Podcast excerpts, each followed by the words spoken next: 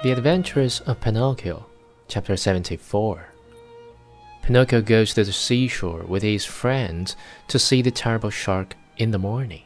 Bright and early, Pinocchio started for school. Imagine what the boys said when they saw a marionette enter the classroom. They laughed until they cried. Everyone played tricks on him. One pulled his hat off, another tugged at his coat. A third tried to paint a mustache under his nose. One even attempted to tie strings to his feet and his hands to make him dance. For a while, Pinocchio was very calm and quiet. Finally, however, he lost all patience and turning to his tormentors. He said to them threateningly, Careful, boys, I haven't come here to be made fun of. I respect you, and I want you to respect me.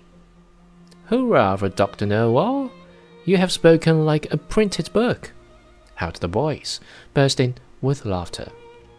One of them, more impudent than the rest, put out his hand to pull the marionette's nose.